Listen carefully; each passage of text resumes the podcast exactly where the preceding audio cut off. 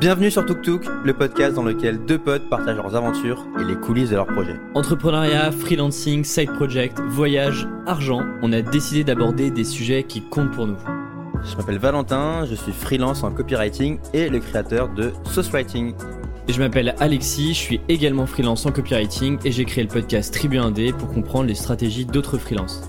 Avant de passer à l'épisode, si le podcast vous plaît, laissez-nous une note sur iTunes ou Apple Podcast, c'est hyper important pour nous. Et sans transition, on vous laisse avec l'épisode d'aujourd'hui. Bonjour Valentin.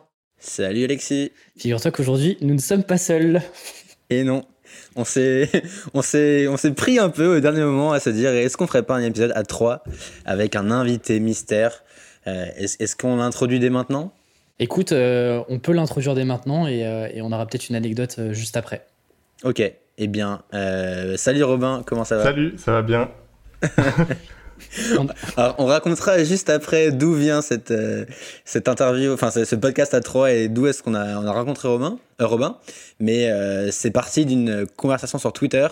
Donc Robin, est-ce que tu peux te présenter en une minute en sachant, ou en, et en, en, en 10 secondes, en sachant que on ne te connaît pas et on ne sait pas ce que tu fais dans la vie, visiblement. Donc, vas-y. Alors, je m'appelle Robin, je viens de Suisse, de Genève. Euh, en ce moment, j'habite à Berlin depuis environ deux ans et je suis développeur depuis aussi environ deux ans et je travaille dans une euh, grosse entreprise ici. Et je suis Tuk Tuk depuis euh, environ deux semaines, je crois, donc pas très longtemps, mais euh, à fond. cool. T'es pas obligé de le dire, mais c'est très bien. Eh, parce que tu nous disais que tu avais, quasiment, euh, bah, t'avais quasiment bingé euh, tout, le, tout, le- Ouais, tout le podcast. Parfait quoi. pour le cool. confinement. Exactement. En plus, en plus, au début, on est en, on est en Asie encore, donc euh, tu dois voyager un peu avec nous. Euh, Je sais pas si t'as tout écouté encore, mais. Ah, ça me rappelle les galères de scooter, euh, les clés et tout. Je sais pas si c'est des petits souvenirs. hein. Ouais, le confinement euh, dans ma chambre d'hôtel au Vietnam pour moi. Est-ce que, euh, du coup, Alexis, tu nous ferais pas l'anecdote du jour? Et oui, figure-toi que j'ai enfin une anecdote, un truc un peu. euh, en fait, j'allais dire marrant, mais euh, je vais me faire taper dessus. euh, C'est pas très drôle en soi. Donc, ça peut un peu plomber l'ambiance, mais, mais j'espère qu'on va se rattraper derrière. C'était il, y a- il y a deux jours. C'était même un soir. On était tranquillement installés dans le salon et, on allait aller se coucher. Et j'ouvre la porte de la chambre et là, je vois, je vois des lumières de pompiers, donc en mode quasiment boîte de nuit et tout dans la chambre, parce qu'en gros, je suis à moitié entre un premier étage et un rez-de-chaussée, ce qui fait que je donne vraiment quasiment. euh, Enfin, je donne sur une rue. Et euh, il se trouvait qu'il y avait un énorme camion de pompiers juste devant ma fenêtre, donc avec les gyrophares et tout. Je me dis, OK, qu'est-ce qui se passe euh? Et je vois, je, je- je sors et tout, et je vois, je vois des pompiers collés à mon immeuble, mais comme s'ils étaient planqués, quoi. Je me dis, mais putain, c'est quoi cette histoire et tout? J'ouvre la porte de chez moi dans la cage d'escalier, et je vois des pompiers qui ressortent, qui descendent de mon escalier pour sortir. Et je les vois un peu bizarres, quoi, un peu palos. euh, ils ressortent avec personne. Je me dis, mais attends, c'est quoi ce truc euh, Qu'est-ce qui se passe quoi Et Ils avaient l'air d'être là depuis un petit moment parce qu'il y avait pas mal de monde aux fenêtres, euh, un peu euh, autour. Et euh, j'essaye de savoir et tout. J'essaie de, les, de leur dire, il y, a un problème, il y a besoin que je vous ouvre et tout. Et je, vois que les mecs sont un peu tendus, qui me répondent pas trop. Je lui dis, ok. Et, euh, et d'un coup, j'entends, euh, en fait, j'entends gueuler dans la rue. Et je comprends pas tout de suite qu'en fait, c'est mon voisin du quatrième. Euh, Valentin, je sais pas si, euh, si, si, si, euh, si- si je t'en ai déjà parlé, mais en gros, c'est un mec un peu, il est un peu, il est un peu fou, quoi. Il est un peu, il est assez bizarre, quoi. Un peu impulsif, on va dire. Et en fait, il se trouve que le mec était sur sa terrasse et qu'en fait, il allait projeter de se suicider. Oh là là. Et en gros, j'apprends ça parce que euh, la, la pièce de mon bureau donne aussi sur, le, sur dehors. Et donc, j'avais les stores fermés. Et donc, je commence à ouvrir les fenêtres pour essayer d'écouter un peu ce qui se dit, tu vois, euh, un peu en mode euh, gossip, quoi. Et en fait, je comprends que le mec vient de se faire un petit cocktail de médicaments et que, que là, il a envie de sauter et que sa mère, est, sa mère est en chemin pour arriver pour essayer de la- le persuader de pas sauter, tu vois. Donc, un peu angoisse. Très, très bonne ambiance. Et surtout que, enfin, pour le coup, c'est. Enfin, tu vois, c'est un tout petit immeuble. euh, on l'a déjà vu plusieurs fois et tout. Enfin, on, on le connaît pas de ouf, mais, euh, mais, mais, mais petit bad. Et, euh, et en fait, le truc dure pendant, genre, je sais pas, 30-40 minutes, quoi. Et euh, on on l'entend gueuler. Et en fait, je découvre que les pompiers étaient redescendus parce que quand ils ont voulu y aller la première fois, le mec les attendait avec un couteau. Et au final, ce qui s'est passé, c'est que sa mère est arrivée et en fait, ils ont un peu forcé. euh, Il y, a, il y a- il y a- il y a la police, enfin la BAC qui est arrivée. J'entendais les bruits de taser. Ils étaient en train de tester des tasers juste devant ma fenêtre. Putain. Et en fait, les mecs sont montés. Euh, je sais pas trop. Ils ont réussi à choper les clés par la, par la, par la mère et tout. Et en fait, euh, ils ont ils l'ont chopé. Et le mec est descendu. Il était en, il était en tenue de judoka, pieds nus, complètement, euh, complètement éclaté quoi. Et, euh, et en fait, j'entendais un petit peu les conversations, mais euh, c'est un gars qui est un peu suivi. Il avait oublié ses médicaments et tout. Et, en fait, c'est ouf comme ça peut vriller de, enfin hyper vite quoi. Donc voilà un peu l'histoire. J'ai- failli assister à un premier suicide devant ma fenêtre quoi. Ah mais tu me fais penser à un truc que j'ai pas raconté dans Tuk Tuk, mais c'est que quand j'étais à Prague, t'avais peut-être vu la story. J'avais mis une story un moment où notre Airbnb était au quatrième ou au cinquième. Et en fait, on voit apparaître un camion de pompiers dans la rue, en bas. Et on se dit, c'est quoi ça? Il y a plein de gens qui regardent et tout. Et on voit les mecs qui sortent la grue du camion de pompiers. Et Ah oui. ils montent vers nous. Ils- Je l'ai mis en story sur Insta. Ils montent. Et en fait, ils s'arrêtent à l'étage juste en dessous de nous, la fenêtre juste en dessous de nous. Donc moi, j'étais au-dessus, je regardais comme ça. En fait, ils ont défoncé la fenêtre. Ils sont rentrés dans l'appartement. euh, via le- l'espèce de, de nacelle qu'ils ont. Alors, je sais pas ce qu'ils ont fait. Peut-être peut qu'il y avait un truc, mais, euh, mais assez flippant. Tu vois les pompiers qui montent vers toi, tu dis what? Et euh, en plus, c'était- on commençait à être confiné un peu. Donc, euh, mais euh, ok. Bah écoute, euh, Ah, je peux te dire que là, bonne euh, anecdote. là c'était l'attraction. Là, il y avait, tout le monde était. euh, bah, si tu veux, il se passe tellement rien en confinement que euh, tout le monde est là. euh, Ah oui, oui. et le mec sort en, en truc de judoka. Et donc, euh, euh, tu vois, Margot et moi, on, était, on regardait un peu le juda et tout pour essayer de voir euh, combien ils étaient, ce qui se passait et tout. hein. Vraiment des, des petites commères quoi, euh, qui essaient de s'occuper pendant le confinement sur un truc qui est pas euh, hyper euh, joyeux, mais euh, Qui est pas très voilà un joyeux. peu le. Voilà ce qui se passe à Rennes. C'est ça la vraie vie, euh, Valentin. Ok, bah écoute, euh, belle anecdote Alexis, merci beaucoup pour, pour ce beau partage. Euh, bon bah cool, est- est-ce qu'on démarrerait pas par le commencement, par l'origine, à savoir comment est-ce qu'on a rencontré Robin et pourquoi est-ce que bah, on t'a invité du coup à faire ce podcast avec nous ce soir? Tout est parti de d'un épisode qu'on a fait, que tu as écouté, ce qui t'a donné envie de tweeter et d'engager une discussion. Est-ce que tu peux un peu nous, nous reparler de ça et nous dire globalement ce que tu as pensé de l'épisode et peut-être euh, ce que tu mettais dans, dans le tweet de, de ce matin que tu as fait. Ok. Donc, ouais, comme je disais avant, j'étais en train de réécouter les épisodes de Tuk Tuk et j'étais arrivé à un épisode sur la passion economy. Euh, je sais plus lequel c'était, genre 8, un truc comme ça. On, en fait, on, Euh, a- on en a fait deux sur le sujet. Un premier, mais qu'on a fait il y a longtemps. Et on a fait un petit update il y a pas très longtemps. Euh, Je crois mais que c'est- c'était le premier. les dessous, les dessous de la passion economy, c'est ça C'est le Ouais. premier qu'on a fait. Euh, ouais, du coup, j'ai écouté celui-là, euh, vraiment bien. Euh, et en fait, à un moment, vous dites, si vous avez des, d'autres, d'autres idées ou bien vous n'êtes pas d'accord avec nous et tout, ben écrivez-nous. Du coup, j'étais là, ok. et j'ai été sur Twitter et j'ai demandé en gros comment on pouvait discuter de ça et tout. Je suis pas trop sur Twitter de base, j'aime pas trop. Enfin, j'ai un peu de la peine parce que j'ai l'impression que c'est des super petits formats et c'est un peu difficile de discuter dessus. Euh, mais du coup, on a quand même euh, un peu commencé à parler. Et après, j'ai fait un mini thread euh, avec quelques pensées sur un peu euh, l'épisode et, et, et voilà. c'est comme ça que ça a commencé. Bah, du coup, est-ce, que- tu peux nous repartager ce que tu mettais dans, dans le thread? Ouais, ça marche. Donc, en fait, moi, ce que j'ai, vraiment beaucoup aimé l'épisode. Euh, j'ai trouvé que c'était un bon, enfin, une assez bonne critique de pas mal de trucs euh, dont on parle de la passion économique qui sont genre souvent très hype un peu et genre, euh, enfin, ouais, t'as un peu l'impression que c'est toujours un peu une utopie et tout et que, enfin, c'est un peu difficile de voir ce qui est un peu vrai derrière.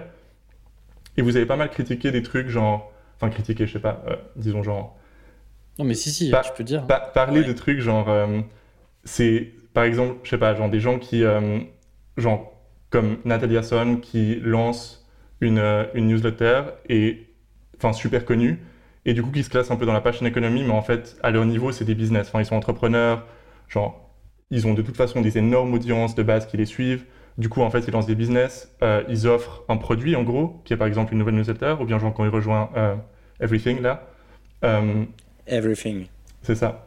Et ouais, donc au fond, ça, et ça c'est un truc où j'étais assez d'accord avec vous, que en fait c'est difficile de dire que c'est de la passion économie parce que au fond, ces gens c'est des entrepreneurs et c'est pas trop la même échelle que, ben je sais pas, ce que- ce qu'on te vend un peu de la passion économie. Comme vous avez dit des fois, genre t'aimes le foot, euh, tu lances ta, ta chaîne YouTube de foot et ensuite euh, on te vend que genre tu vas pouvoir en vivre, ce genre de truc. Du coup, c'est un peu des niveaux pas mal différents. Et ouais, donc j'étais assez d'accord avec ça. Le fait qu'en gros, genre, la majorité, enfin, les gens dont on parle un peu dans la passion économie, au fond, c'est surtout des entrepreneurs. Ouais. Donc ça, je suis assez d'accord. Mais ensuite, là où j'étais un peu, euh, où j'avais l'impression qu'il manquait un peu un truc, c'est que, en fait, il y a quand même une majorité des gens dans la passion économie qui sont pas du tout connus, en fait, qui n'ont pas du tout de grosse audience, pas du tout comme ces gens comme Natalia Swan ou quoi, euh, qui sont justement plutôt du style euh, avoir un peu une, chaîne, une chaîne YouTube un peu que personne connaît. Et en fait, tu... Ah oui, un truc que, j'ai partagé aussi sur Twitter, c'est cette, ce graphique de... Il est assez vieux, il est genre 2017, mais c'est un graphique où on voit la répartition des revenus sur Patreon. Et en fait, l'immense majorité des gens qui sont dessus, ils gagnent très peu d'argent par mois. Enfin, moins de 100 euros par mois. En gros, est-ce que... Euh, et du coup, pour moi, en fait, c'est... Tu... Pour, pour, euh, pour, celles et ceux qui ne voient pas le graphique, en gros, il y, y, a deux gros pics qui sont entre 10 euh, et 20 dollars, et, et puis l'autre pic qui est entre 50 et 100 dollars. Mhm. Et qui, en gros, représenterait, selon Patreon, du coup, en 2018, ça représente euh, accumuler euh, quasiment 20, 000, 20 personnes. Quoi. Ça. Et après, en fait, les gens qui, euh, où ça devient un vrai business, entre guillemets, donc au-dessus de 1000 dollars, 1200 dollars, ça représente, ouais, ça représente 1000 personnes quoi, mhm. sur Patreon. Hein. Ouais. Et Patreon, pour, pour celles et ceux qui connaissent pas, c'est, c'est une sorte de. C'est comme c'est faire des dons à des créateurs où tu donnes un type comme un, comme un petit tips qui peut être mensualisé euh, et, en contrepartie de, ce tips-là, euh, sorte de mini-abonnement euh, avec des très petits, montants, bah, le créateur s'engage généralement à sortir une nouvelle vidéo, un nouvel article, une FAQ, peu importe, mais un petit contenu pour, pour inciter les gens justement à, laisser un tips. Donc, en gros, on voit donc, sur, comme tu as dit Alexis, on voit sur le graphique que fait, l'immense majorité des créateurs, en tout cas sur Patreon, ils gagnent très peu d'argent par mois. Enfin, c'est pas du tout un business en fait. Ils en vivent pas du tout. En tout cas, pas de ça, pas de Patreon tout seul. Et du coup, enfin, j'imagine, j'extrapole, mais j'imagine qu'a priori, ils, ont, ils sont salariés à côté ou alors ils sont en études peut-être. Et en fait, j'ai l'impression que c'est vraiment ça la passion économie parce que du coup, ils font ça pas forcément pour le ROI. Ils ont, c'est sûrement un très mauvais ROI. Imagine si tu as une chaîne YouTube et qu'en fait tu gagnes que 100 euros par mois, est-ce que ça vaut vraiment la peine de mettre tout l'effort derrière? Mais en fait, en fait, oui, parce que c'est un peu ça qu'ils ont envie de faire et puis ils gagnent le revenu à côté. Et du coup, Patreon, c'est un peu une façon de monétiser le truc et puis aussi de, je pense, donner de la valeur un peu à ce que tu fais. Mais c'est pas forcément, il n'y a pas forcément de but business derrière. Et j'avais l'impression que l'épisode, il était, enfin, que vous aviez fait, il était surtout, il parlait surtout de ces créateurs qui vont faire du contenu vraiment avec un but business. Mais je pense qu'il y a aussi une grosse, grosse partie de gens qui font, qui n'ont pas forcément ce genre de but en tête, ou alors pas encore, pas au début peut-être. Ouais, et en fait, tu, tu, soulignes un très bon point, et je pense que un, point que, sur lequel Alexis et moi, on, est d'accord. En fait, nous, c'est vrai que quand j'y repense, on a pris l'angle, euh, c'est un peu ce qu'on disait sur le côté, les gens nous vendent le rêve de la passion economy. Ils nous vendent euh, les lead les machins, les ah c'est trop cool, tout le monde a les outils maintenant, ce qui est vrai en soi. Mais euh, en fait, les gens s'arrêtent trop sur le terme, le terme passion je pense que ce qui nous arrêtait, ce qui nous gênait un peu avec Alexis, c'était ça, c'était que tu parles de ah tu kiffes le foot, bah fais une chaîne sur le foot et tu vas gagner de l'argent et tu vas pouvoir en vivre. Euh, c'est pas si simple que ça. Et si tu veux que ça marche, euh, au point de pouvoir, de pouvoir en vivre, notre point c'était que vraiment tu as besoin ou tu es obligé de le traiter comme un vrai business avec euh, une cible bien définie, une proposition de valeur, etc. Par contre, sur ce que tu dis, tu as, as, 100% raison. Et et, c'est un peu ce truc de la long tail. Je sais pas si tu as le, le, graphique de la long tail qui dit que en gros, tu as les, as les, les 5% des créateurs, le top 5% rafle en fait toute la valeur. Et après, mhm. tu as, le reste qui, plus tu t'éloignes, et plus ils se partagent des petites miettes. Et j'ai l'impression que c'est quelque chose qui est un phénomène qui est similaire aussi. Et qu'on va. Et que même si on pense que Internet redistribue vraiment les cartes, en fait, il y a une autre forme de starification qui se recrée en fait. Et, et toi, euh, ce qu'on disait, si t'as pas d'audience, si tu pars de zéro, en fait, euh, le constat, c'est quand même que c'est hyper compliqué. Quoi. Ouais, c'est clair. Et euh, en fait, ouais, c'est que nous, on a pris l'angle, on, s'est un peu basé, mais peut-être qu'on a été aussi biaisé par, par, par, notre vision de, de ce sujet-là, mais on a surtout pris l'angle que, effectivement, tous les, les, en gros, toutes les têtes pensantes de la passion économie, en gros, toutes les personnes qui ont nommé ce truc-là comme la passion économie, elles te disent quand même que euh, c'est possible d'en faire un business et de gagner ta vie. En fait, Mhm. c'est là où, tu vois, c'est ce, ce point où tu passes d'un truc où c'est une passion, où c'est un truc à côté, comme tu dis, c'est un side, où les gens sont hyper contents de gagner euh, 100, 100 balles pour faire des vidéos. À côté, dans tous les cas, ils n'ont ils ont pas besoin d'en vivre. À ce truc où tu commences à passer, où les gens se disent souvent, ok, bah en fait, je vais essayer de- d'en faire mon- ma source de revenus principale, et c'est là que ça bloque en fait, parce que bah, le graphe le montre bien, c'est que tu as pris Patreon, mais à mon avis, c'est pareil sur n'importe quelle plateforme Ouais, bah, c'est qu'en fait, euh, c'est hyper dur, quoi. C'est 3% des gens. Et je trouve que ça explique aussi pourquoi tu as aussi. euh, tu vois, ça aurait été intéressant de voir l'évolution des créateurs. Est-ce que c'est ces mêmes créateurs-là qui gagnent, euh, tu vois, entre 10 et 20 dollars par mois pour faire je sais pas quoi, est-ce que c'est des gens qui vont durer sur, la, Mhm. sur le long terme, tu vois? Euh, Parce que beaucoup arrêtent la passion économie. Tu vois, pourquoi est-ce que des gens arrêtent, en fait? Si c'est juste un passe-temps et qu'ils gagnent 100 euros et qu'ils sont très contents, comment t'expliques qu'il y en a qui euh, abandonnent et qui se disent ok en fait euh, ça marche pas et on l'a vu pendant le premier confinement le premier confinement c'est associé aux newsletters payantes Euh, et en fait il en reste plus beaucoup quoi Ouais. Euh, que ça soit en France ou euh, à l'étranger en vrai Et, et je pense effectivement que là, c'est c'est un graphe de Patreon, mais je pense que le graphe de Substack, c'est exactement le même. Et de tous les outils comme ça, c'est pareil. Mais par contre, euh, ce qu'il faut quand même dire, c'est que tous ces outils-là, ça permet aux gens qui veulent juste en faire un petit side de gagner quand même de l'argent. Ce qui, pour le coup, avant, n'était pas possible. Ouais. Et ça, faut quand même le souligner. Et je pense que c'est le cœur de ton point, euh, Robin. C'est ça, en fait. C'est Ouais. tu, tu peux ne pas vouloir euh, euh, en vivre et en faire un vrai business. Tu peux juste vouloir le garder à taille euh, un peu petite de ton côté, sans te prendre la tête, faire un petit truc à ton échelle et gagner peut-être 200, 300 euros par mois qui te fait un petit complément de salaire qui, qui est toujours bon à prendre. Quoi. C'est ça. Et au fond, j'ai l'impression, même si. Enfin, imagine même ce- cette, euh, cette, cette grosse pique aussi autour des, euh, des 5-10 dollars par mois.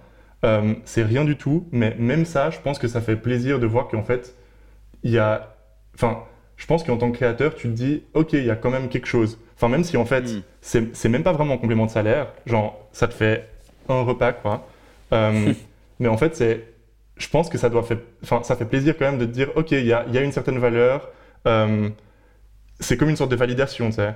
C'est pas juste pour toi que tu fais, c'est pour les autres. Et puis en plus, il y a une personne ou deux personnes qui sont prêtes à acheter. Et, et je pense que du coup, euh, et c'est vrai, ça on l'a peut-être pas suffisamment souligné sur le fait que bah, aujourd'hui, oui, euh, genre moi, mes parents, jamais ils auraient pu se dire, bah tiens, on va faire une newsletter et, et on va même juste créer une audience et on va rassembler des gens, tu vois. Enfin, c'est d'ailleurs quand je leur parle de ça, ils ont, je- je comprends qu'ils ont parfois du mal à conceptualiser le truc de euh, tant tu discutes avec des gens euh, par internet et tu as une communauté.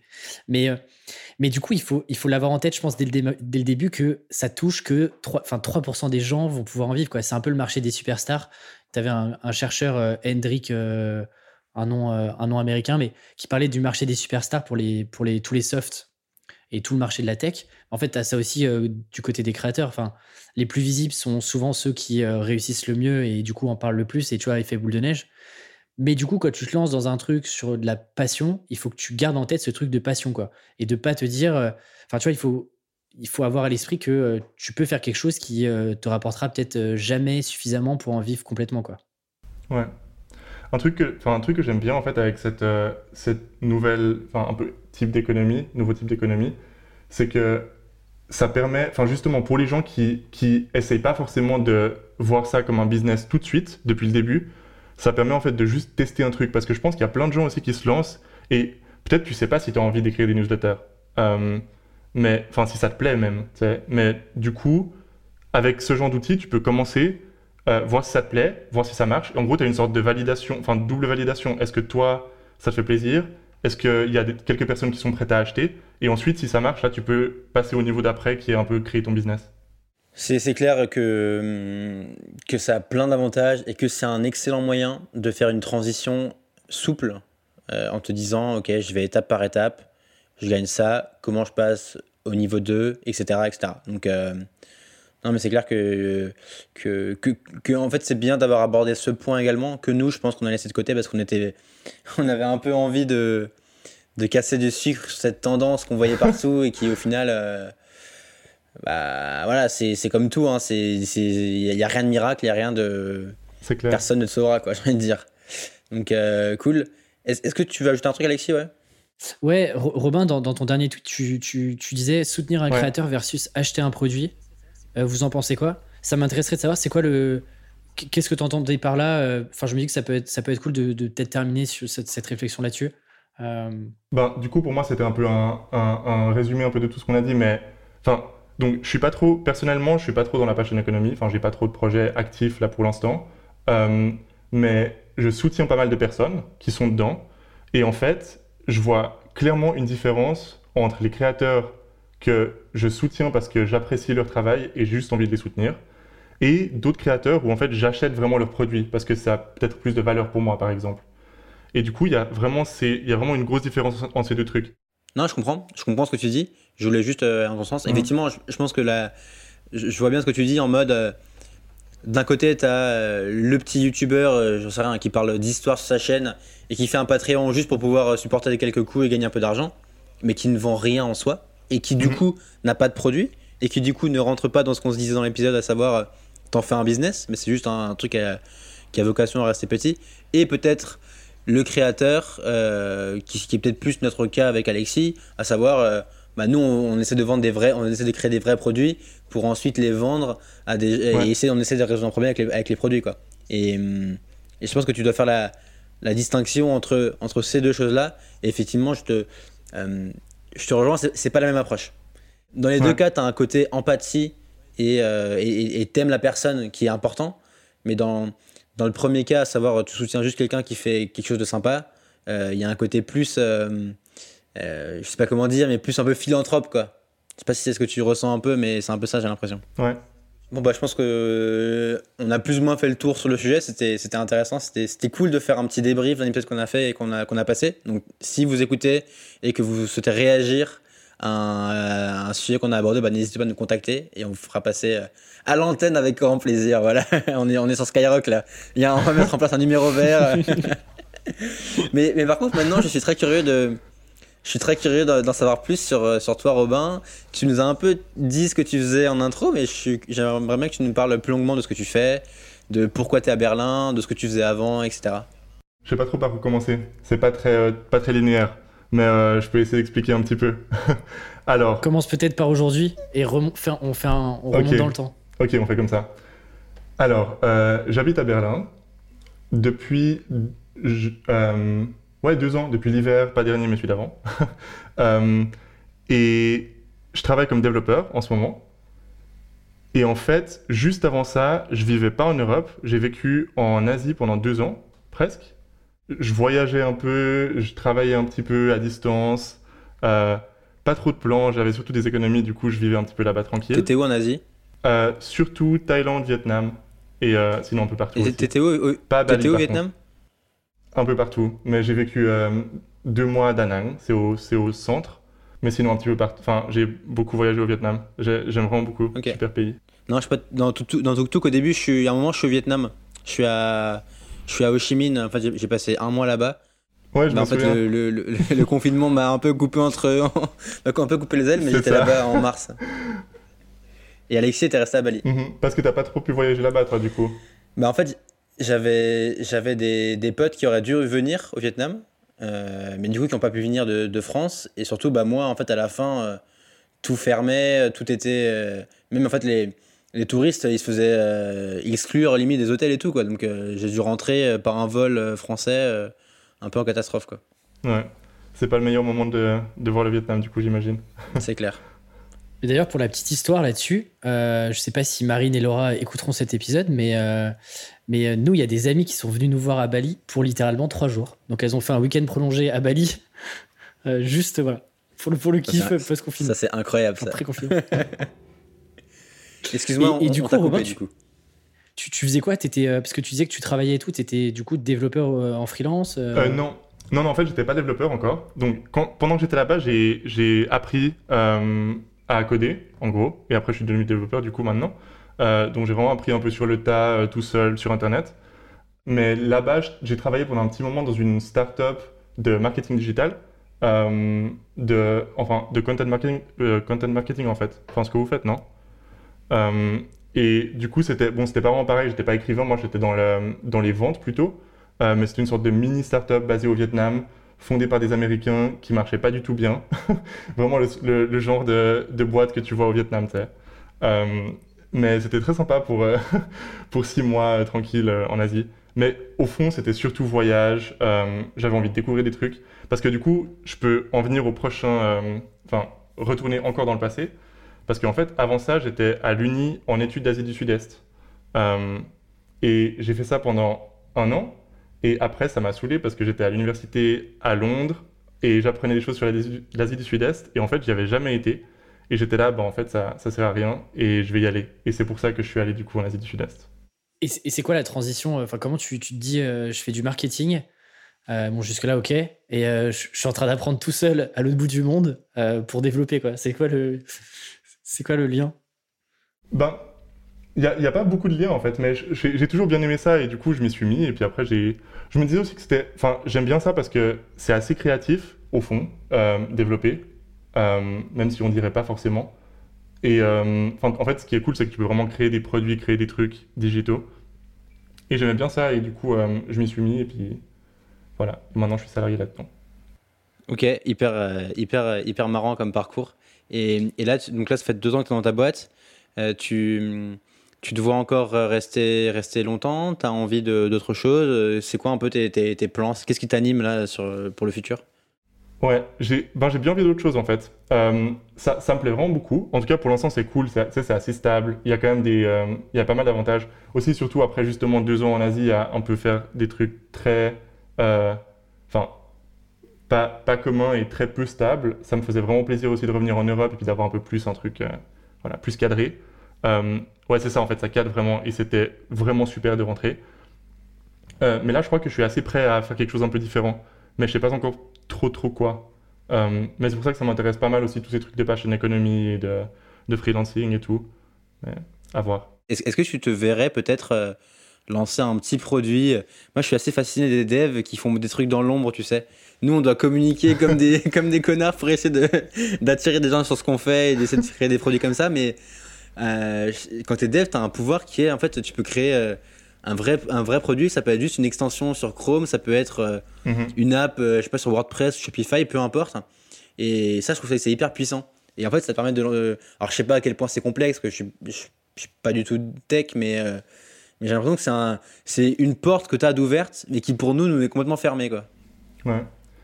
Ouais, c'est ça que j'aime bien aussi avec ça, justement. J'ai l'impression que c'est super. En fait, c'est, c'est plus ou moins infini les possibilités que tu as. Tu peux un peu créer n'importe quoi comme produit digital et puis c'est ouais, c'est assez cool. Mais enfin, après, il faut avoir des idées, bien sûr, et puis au fond, c'est ça le plus important. Hein. Mais, euh, mais ouais, en tout cas, les, les compétences, euh, ça, ça, peut aider aussi.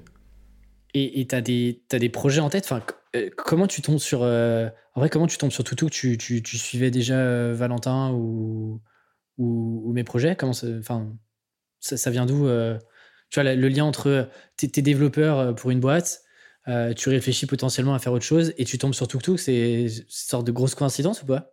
Je crois un peu, ouais. Enfin, au fond, je suis, je suis pas mal de gens euh, sur Twitter, surtout sur des trucs de. Enfin, je vais de nouveau dire de passion economy, c'est bien sûr pas tous là-dessus, mais. Enfin, un peu, disons, des créateurs, ouais. Donc, je suis pas mal des créateurs sur Twitter et tout. ça m'inspire pas mal en général, ce qu'ils ce qu'ils font. Et je pense que c'est via un de ceux-là que j'ai dû tomber sur TukTuk. Euh, du coup, c'est en fait, c'est une, une, industrie et un espace qui m'intéresse vraiment beaucoup et j'ai vraiment bien envie de me lancer là-dedans. Mais pour l'instant, je tâte encore un peu le terrain et puis euh, j'essaie de m'y intéresser tranquillement à mon rythme. Et, et, au niveau de ta position géographique, tu sens que tu aimes bien l'Allemagne, tu as envie de rester ou tu as envie de nouveau de, de bouger, peut-être en Asie euh? Ouais, alors j'aime beaucoup Berlin.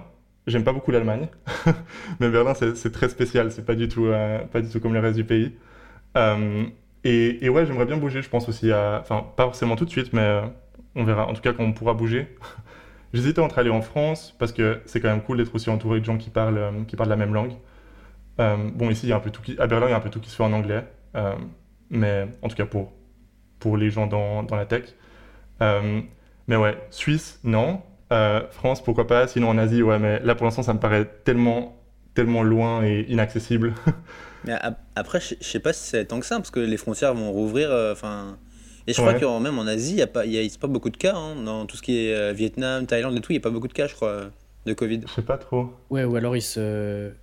Enfin, tu vois, les, systèmes de TT. Voilà. Enfin, en Indonésie, ils ont quand même. Euh, ils appelaient à la prière, quoi. Donc, tu vois, je... vu qu'il n'y a plus de touristes.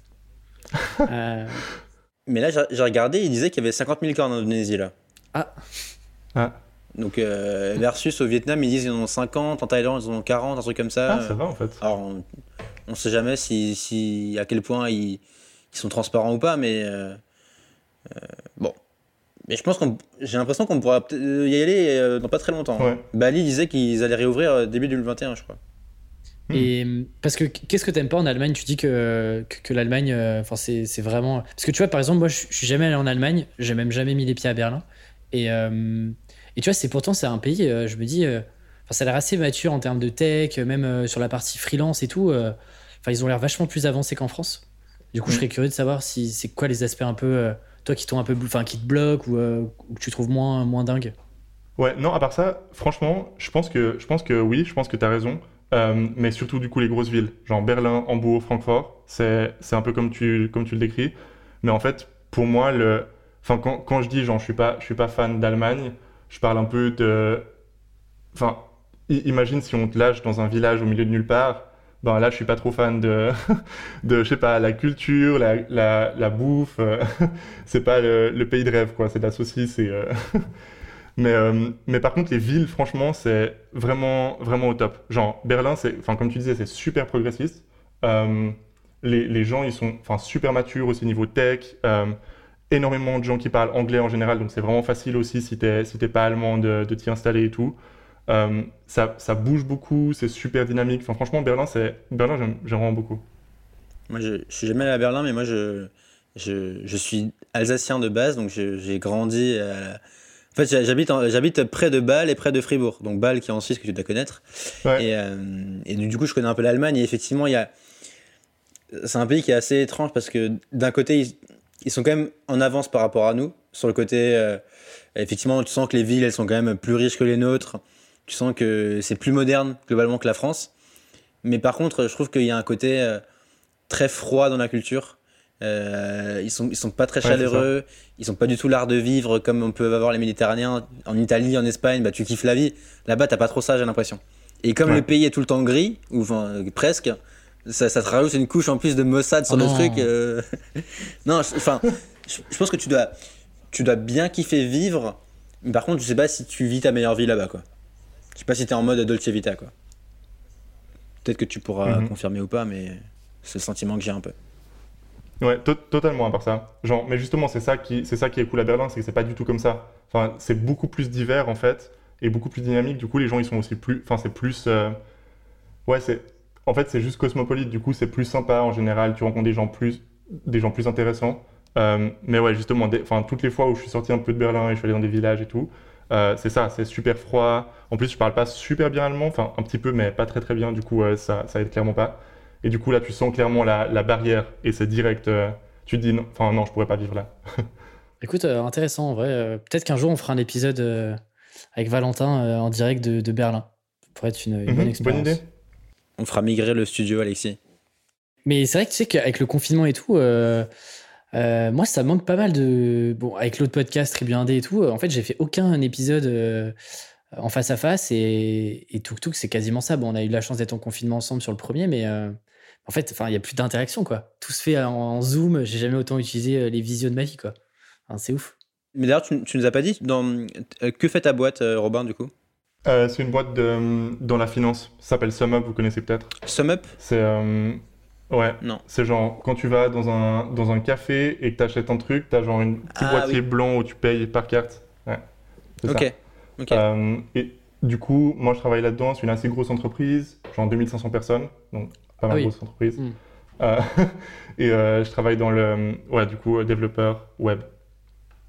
Et ok, hyper cool. Et donc, tu, tu titilles un peu euh, l'idée de faire des projets. C'est vrai qu'en fait, Ouais, quand tu as envie de faire un projet, tu as, l'impression d'être bloqué par le côté euh, Ah, je sais pas par où commencer ou quelle est l'idée que je dois faire, tu vois. Et tu as un peu ce, Ouais. ce petit déclic à passer là que. Je je sais pas, je sais pas trop quel conseil on pourrait donner, Alexis, mais euh, t'as un peu ce truc-là, j'ai l'impression. T'as déjà eu d'autres projets euh, T'as déjà monté des, un peu des side projects ou des, des, des trucs que tu faisais de- sur ton temps libre ou pas Déjà? Euh, ouais, j'ai fait un petit peu, très vite fait, quelques trucs. Euh, Il y en a un que j'ai fait à Berlin il y a, pas, il y a, enfin, il y a, il y a un an et demi ou un truc comme ça.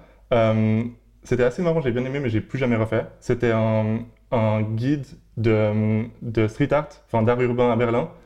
Et je l'ai fait avec ma copine et on l'a, on l'a mis en, comment on dit, en, euh, oh là là, print on demand, le truc En où tu, anglais. tu sais, tu peux mettre, Ouais. tu- en gros, t'as, c'est un système où tu mets un EPUB sur, un, sur une plateforme et ensuite dès qu'il est commandé, en fait, euh, il est imprimé. Sur Gumroad Euh, non, c'était pas Gumroad, c'était un autre truc qui s'appelle BOD. Euh, mais en gros, c'est assez cool parce que dès que quelqu'un l'achète, ils impriment exemplaire par exemplaire et puis ils l'envoient. Du coup, en fait, tu as, plus ou moins zéro investissement. Tu pas besoin de faire imprimer X copies avant de, devoir le, avant de, le, avant de le vendre. Donc, en gros, c'est super facile pour juste commencer genre, sans, sans coût, en gros. Ouais. Ouais, ils prennent une taxe seulement quand tu vends. un Ouais, livre. bah, moi, j'ai- j'ai j'ai auto-édité deux livres comme ça, en fait. Et je suis passé Ouais. par, euh, par les grands méchants de Amazon. mais du coup, euh, Oh non, Valentin mais du coup euh, dès, que, dès que je vends un livre, ils me l'impriment et ils me l'envoient chez les gens. Donc euh, c'est incroyable. Comme moi, Ouais. j'ai pas de stock à avoir, j'ai rien à gérer. C'est ça, ouais. Et juste euh, les petits virements tous les mois qui tombent. Quoi. Donc euh, ça, c'est plutôt cool. Quoi. ouais. Ok. Du coup, ouais, j'ai fait ça. J'ai j'ai fait quelques autres projets un peu plus genre digitaux, mais pas, pas monétisés. Du coup, au fond, j'ai l'impression que j'ai déjà fait quelques trucs, mais j'essaie un peu de voir s'il y a quelque chose. Parce que j'ai aussi tendance un peu, je sais pas si vous êtes comme ça vous aussi, mais j'ai un peu tendance à lancer un truc et super vite, en fait, ça me fatigue un peu. Et après, je passe à autre chose. Enfin, j'ai l'impression de pas mal bouger entre les trucs et euh, difficile de, tenir un projet. Écoute, euh, il me semble qu'on avait, on a dû en parler avec Valentin de, de ce truc-là.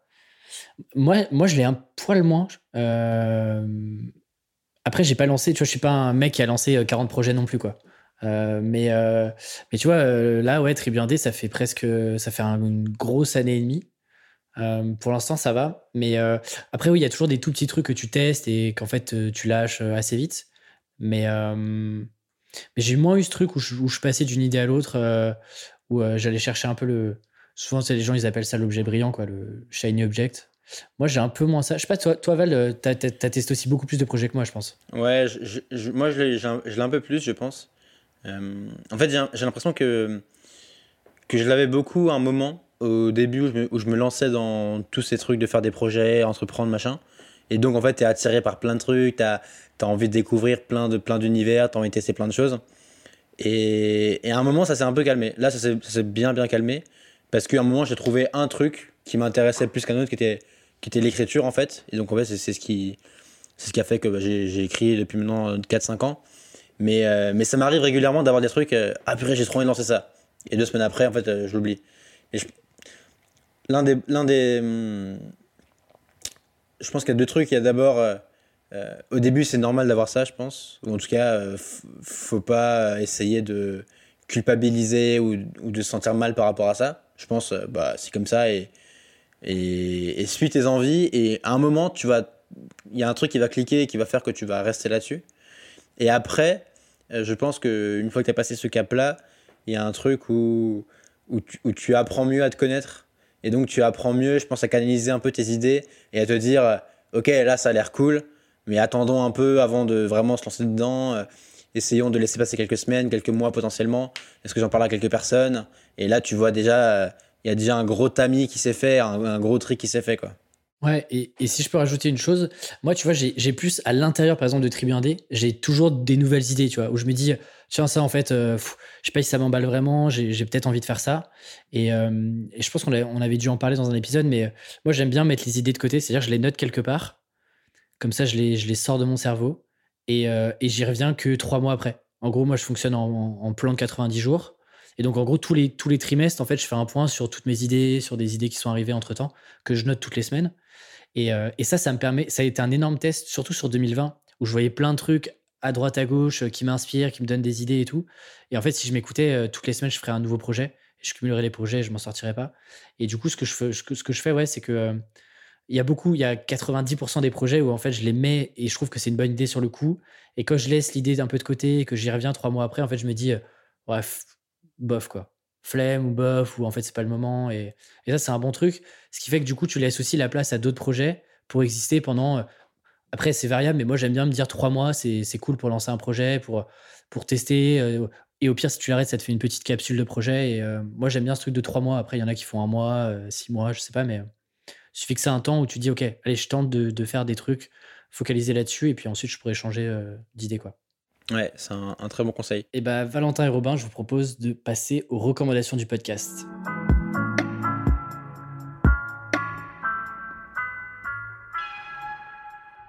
Je démarre avec ma recommandation du, de, l'épisode. Je suis en train de lire la biographie de Magellan par Zweig. Euh, je sais que Alexis, il me semble que tu en avais parlé dans un épisode précédent de Tuk Tuk. Euh, là, petit, contexte, c'est un livre qu'on offre aux abonnés euh, de longue vue pour le premier mois bonus.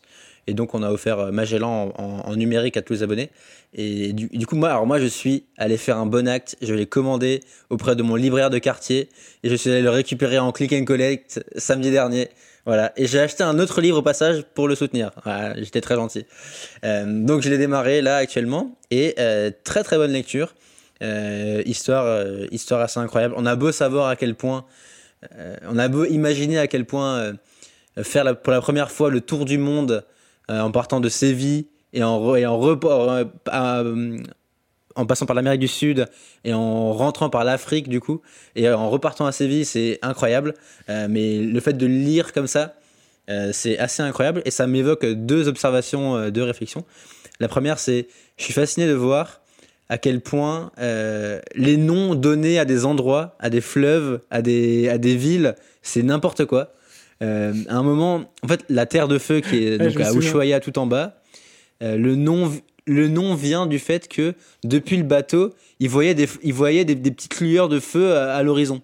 Et donc, ils ont appelé la terre du feu. Et aujourd'hui, la terre de feu, c'est un nom communément admis pour ça. Il y a plein de trucs comme ça qui sont, à un moment, ils appellent le fleuve aux sardines parce qu'il y a plein de sardines dans l'eau. Enfin, du coup, c'est des trucs euh, assez what the fuck. Et donc, c'est marrant de voir à quel point ça s'est ancré et c'est des noms qu'on utilise encore euh, aujourd'hui. Et la deuxième chose, euh, j'ai oublié. Mais tu sais que le, le, livre de, livre sur Magellan, là, c'est marrant que tu, le, que tu le mentionnes parce que je l'ai lu aussi il n'y a pas longtemps du tout. Je l'ai aussi vu chez un libraire et du coup, je l'avais acheté. Euh, je crois qu'il disait que c'était une, nouvelle traduction, c'est ça en fait. C'est vrai qu'il a écrit il y a, assez longtemps. Ensuite, il a été traduit, et puis ensuite, c'est une traductrice belge qui l'a repris un peu. Et du coup, elle l'a aussi. Enfin, il est assez différent apparemment et un peu modernisé. Et il est super bien. Alors, moi, j'ai lu la version poche du traducteur original qui est un français, un ami de Magellan.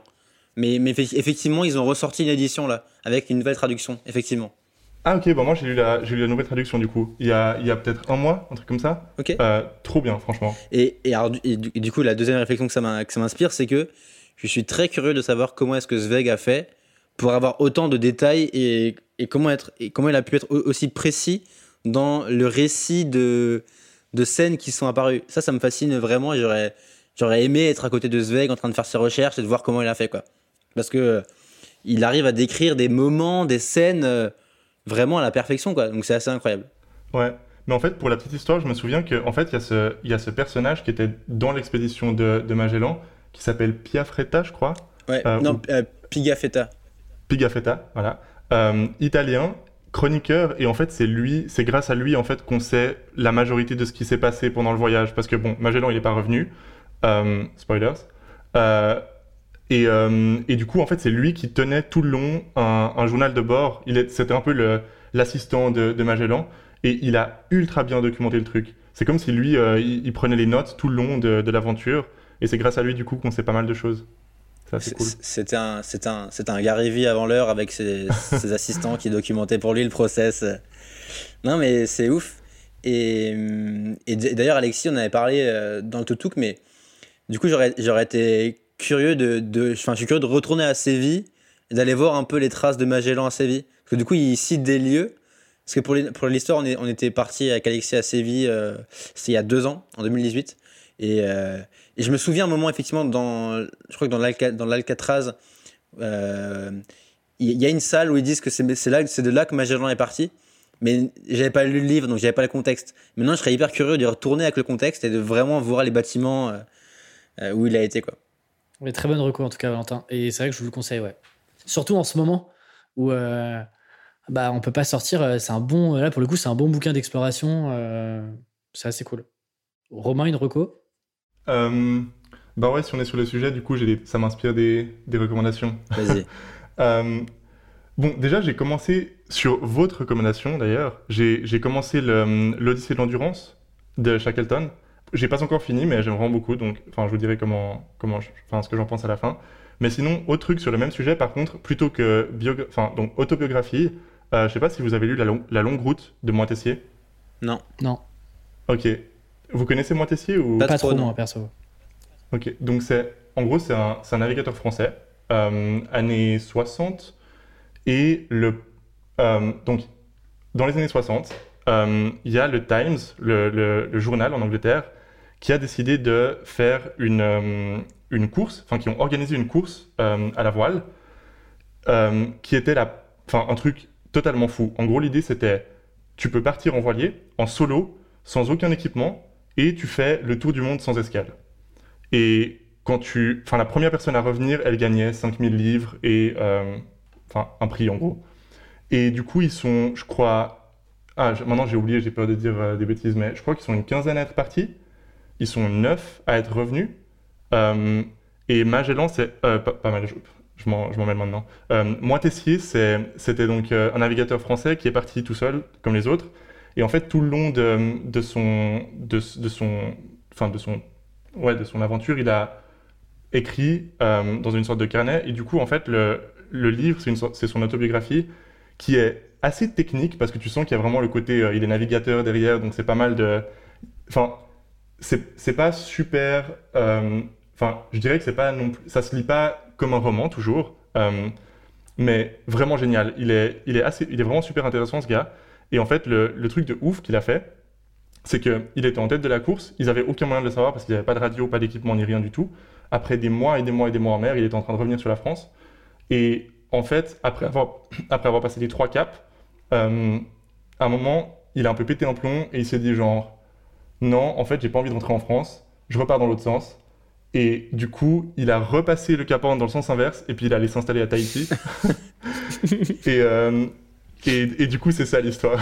Incroyable. Et franchement, vraiment super. Bon, déjà, de base, ce, cette euh, euh, Golden Globe, je crois que ça s'appelait la, la, course, vraiment une, une, histoire incroyable. Tous les navigateurs, ils sont incroyables. Il y, en a aussi, il y a aussi des Anglais, ils ont fait des films sur eux, parce qu'il y a il y a un Anglais très connu qui a fait la course aussi, et puis il a fini par, euh, malheureusement, il, il, a sauté de son bateau, euh, ils l'ont jamais retrouvé. Et, et du coup, euh, mais il y a vraiment des trucs de fous qui sont passés dans cette course, et assez, assez fou, quoi. Et tu te dis, c'est il n'y a pas si longtemps que ça, et, mais ils avaient, ils avaient rien à l'époque, ils n'avaient pas, enfin, pas de GPS, pas de, enfin, rien du tout. C'était un peu des... Super reco. On mettra, le, on mettra le lien dans... Ouais, je vous enverrai. Parfait. Et bah, euh, j'avais pas prévu de, de, Je me suis dit, est-ce qu'on reste dans le thème euh, Et bah là, je suis en train de lire. Euh, je suis justement en train de lire le, un des bouquins de Mike Horn qui s'appelle L'Antarctique, le rêve d'une vie. Et, et en vrai, ouais, je, crois que je commence à avoir une, vraiment une fascination pour, pour, pour ce mec-là, quoi. Que j'ai jamais trop suivi. J'avais, j'avais beaucoup aimé Latitude Zéro et j'avais suivi un peu ce qu'il faisait, quelques interviews. Il avait fait une conférence aussi à Paris.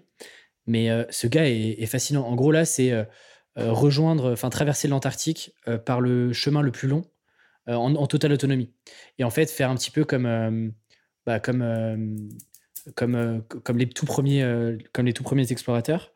Et, plutôt que d'y aller en avion, il part, il part d'Afrique du Sud en voilier, avec son fameux voilier qui s'appelle le Pangea. Et, et c'est assez ouf parce que du coup, euh, la traversée déjà en voilier euh, dans la banquise et tout, qui est déjà une belle galère. Et ensuite, il se tape euh, plus de 5000 km solo, quoi, en 57 jours. c'est monstrueux. Avec, avec une sorte de, voile pour le tirer un petit peu avec des skis et puis, et puis 200 kilos avec lui. Et c'est assez ouf parce que juste avant, en plus, il perd sa femme. Euh, et c'est en gros, c'est le voyage de leur vie, quoi. Ils voulaient le faire, euh, ils, voulaient, ils voulaient préparer ce voyage et tout. Donc il y a un côté très émotion.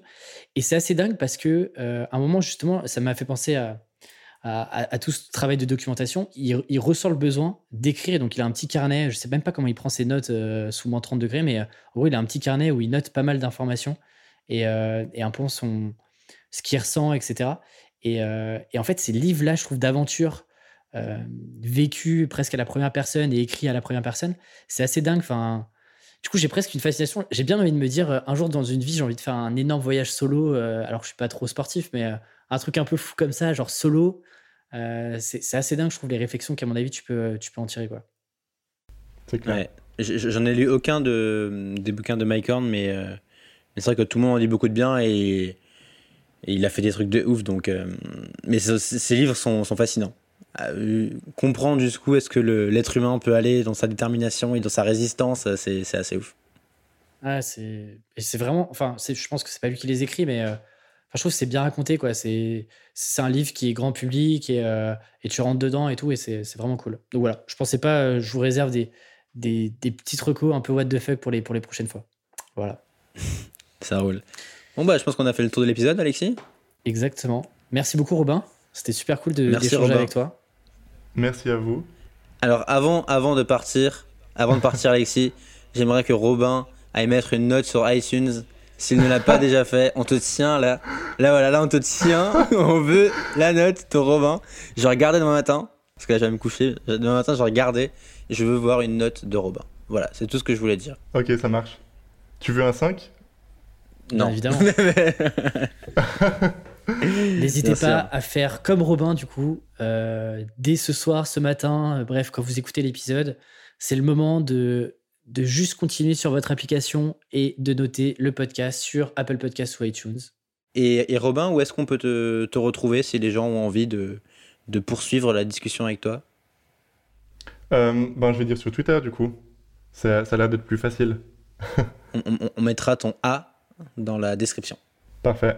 Et quant à nous, Valentin, on se retrouve euh, prochainement. Euh, il y a un peu moins de régularité, mais, euh, mais pour la bonne cause, on, est, on travaille dur sur, sur nos projets respectifs, mais, mais on vous donnera quelques nouvelles. On va tâcher d'être plus régulier dans les, dans les semaines à venir. Exactement. Moi, je souhaite à, Robin une bonne écoute des épisodes suivants. Merci. il a été spoilé vers la fin parce que du coup, il nous a vus. Mais... Et pareil, si vous voulez faire comme Robin, c'est l'occasion. S'il y a un épisode qui vous sur lequel vous avez envie qu'on échange, euh, bah, en fait, Twitter est le très bon moyen. Donc, euh, si vous n'avez pas Twitter, vous, vous créez un petit compte Twitter et, on échange. Et, peut-être on aura l'occasion de faire aussi un nouvel épisode comme ça. J'aime pas mal le format et euh, que ça peut être cool. C'était super cool. Merci beaucoup, Robin, d'être venu. Merci. Salut, Robin. À plus, Alexis. Ciao, Valentin. Ciao.